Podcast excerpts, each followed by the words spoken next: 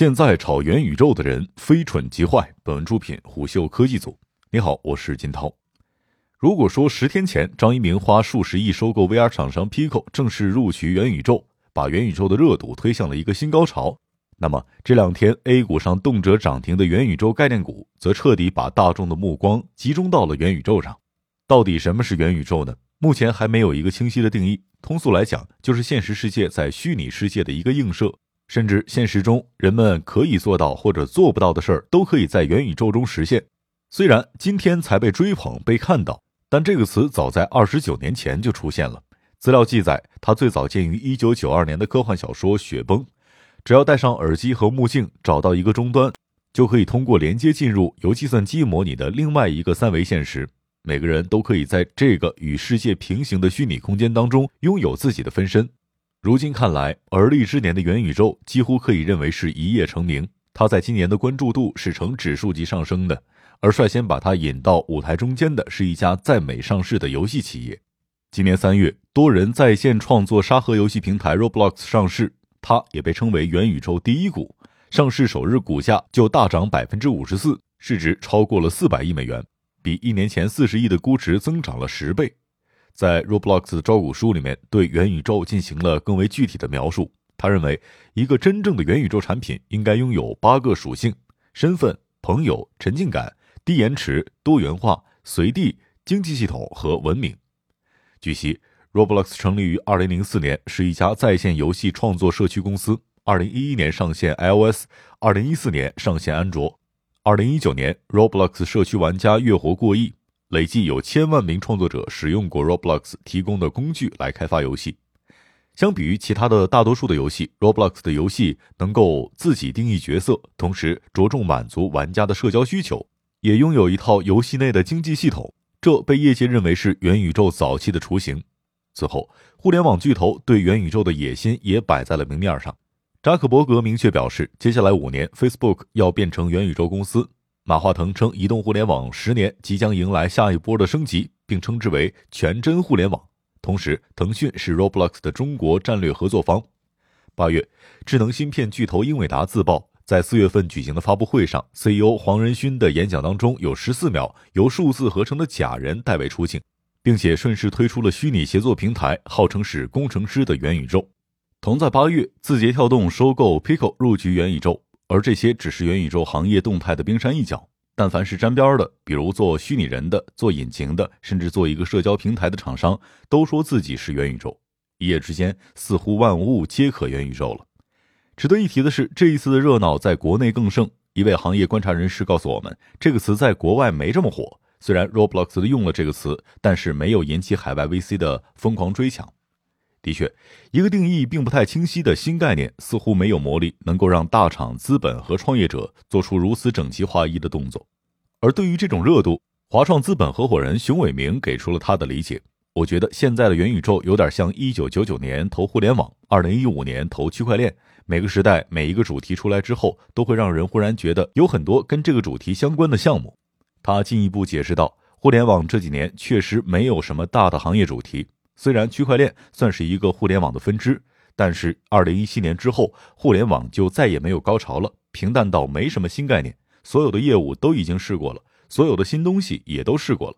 所以，当前处在一个互联网世界缺乏下一代创新技术平台的空缺期，我觉得这是互联网行业所遇到的问题。虽然看起来是一场资本的闹剧，但这种现象也折射出了大家对于元宇宙的情绪。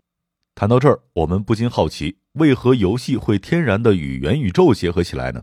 熊伟明告诉虎嗅，这是因为娱乐行业是一个很安全的实验新技术的行业，其他行业在进行创新的时候，可能会面临一些生产力损失的风险，甚至会遇到生命安全的大风险。只有娱乐这种风险会更低，更多的可能是这个看电影看不成，或者是游戏有点卡顿，所以很多的创新都是从娱乐行业开始实验。此外，还有一位游戏行业的从业者解释称，游戏行业相对来说比较成熟，发烧友比较多，他们追求更高的清晰度、更沉浸的体验，而且有一定的付费能力。和游戏一样，VR 也被看作是天然的元宇宙硬件品类。元宇宙此类的爆火，也把进入寒冬期的 VR、AR 设备重新带回了大众的视野当中。对此，翁志斌认为，类似互联网时代的大脑、移动互联网时代的智能手机，VR 就是元宇宙时代的硬件入口了。毋庸置疑，从现在来看，VR 进入元宇宙不是唯一途径，但却是交互方式体验比较好的硬件。虽然通过手机、通过电脑也可以进入元宇宙，但是是二维项。他还坦言，今年我们明显感觉到资本市场对于元宇宙和小派科技的关注度有根本性的提升，包括一级市场和二级市场很多的机构都主动找上门来。与翁志斌看法不同，也有硬件从业人士告诉我们，虽然大家都认为硬件是元宇宙的重要入口，但真的是非常烧钱的。换一句话说，到现在为止，短期内是看不到可以在硬件上赚钱的希望的。所以，一般只有互联网巨头去烧了，比如 Facebook、字节跳动等等。毫不夸张，元宇宙这个概念到二十年、三十年之后才可能真正实现，它的难度甚至要超过登陆火星。那么，今天相关领域的投资该怎么看？GGV 执行董事罗超认为，核心点主要有两个：一是技术壁垒，二是场景落地。这里需要指出的是，落地场景包括现在和未来。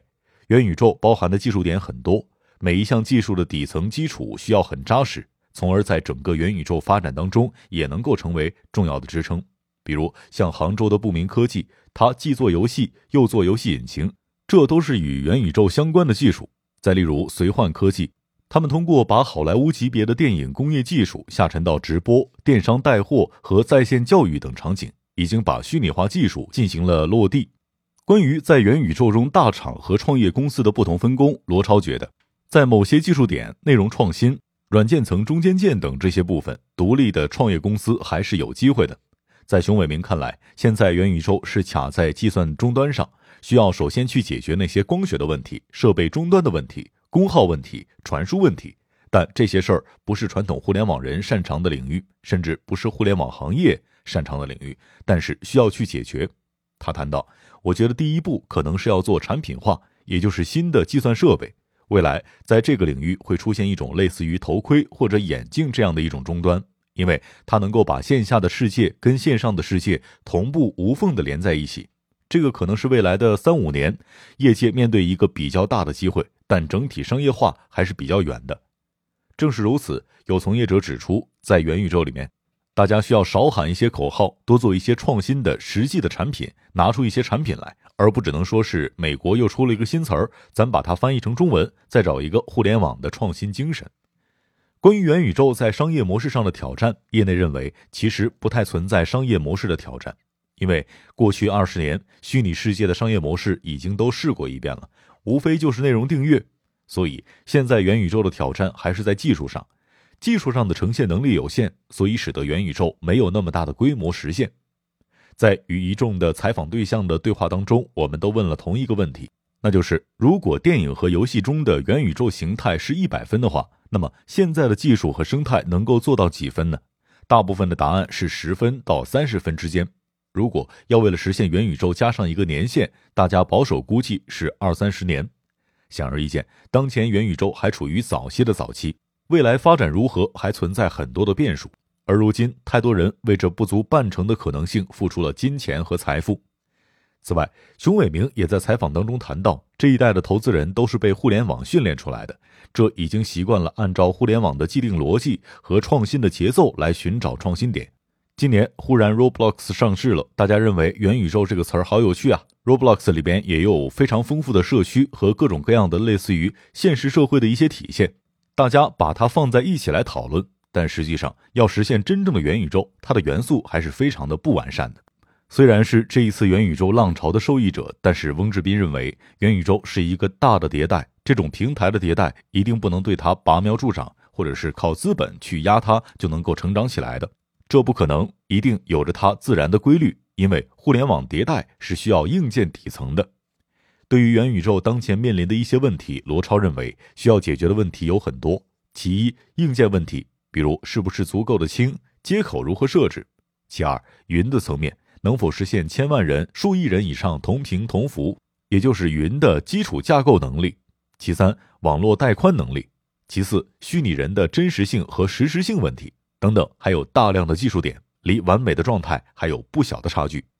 长期来看，无论是现在的 VR 头显，还是今天的手机，都不足以支撑真正影响元宇宙的体验。还有很多的产品和功能需要完善，比如眼球的捕捉、动捕、手套等等。这样的产品成熟之后，才能够帮助用户去捕捉更加敏感的行为信息，然后再去反馈到元宇宙当中，让整个系统再给用户相应的反馈。可见，我们需要清醒和理智的对待元宇宙。要知道，今天可以落地的技术，甚至有百倍甚至千倍能力的提升之后，才有可能支撑元宇宙。要走的路还很远。商业洞听是虎嗅推出的一档音频节目，精选虎嗅耐听的文章，分享有洞见的商业故事。我是金涛，下期见。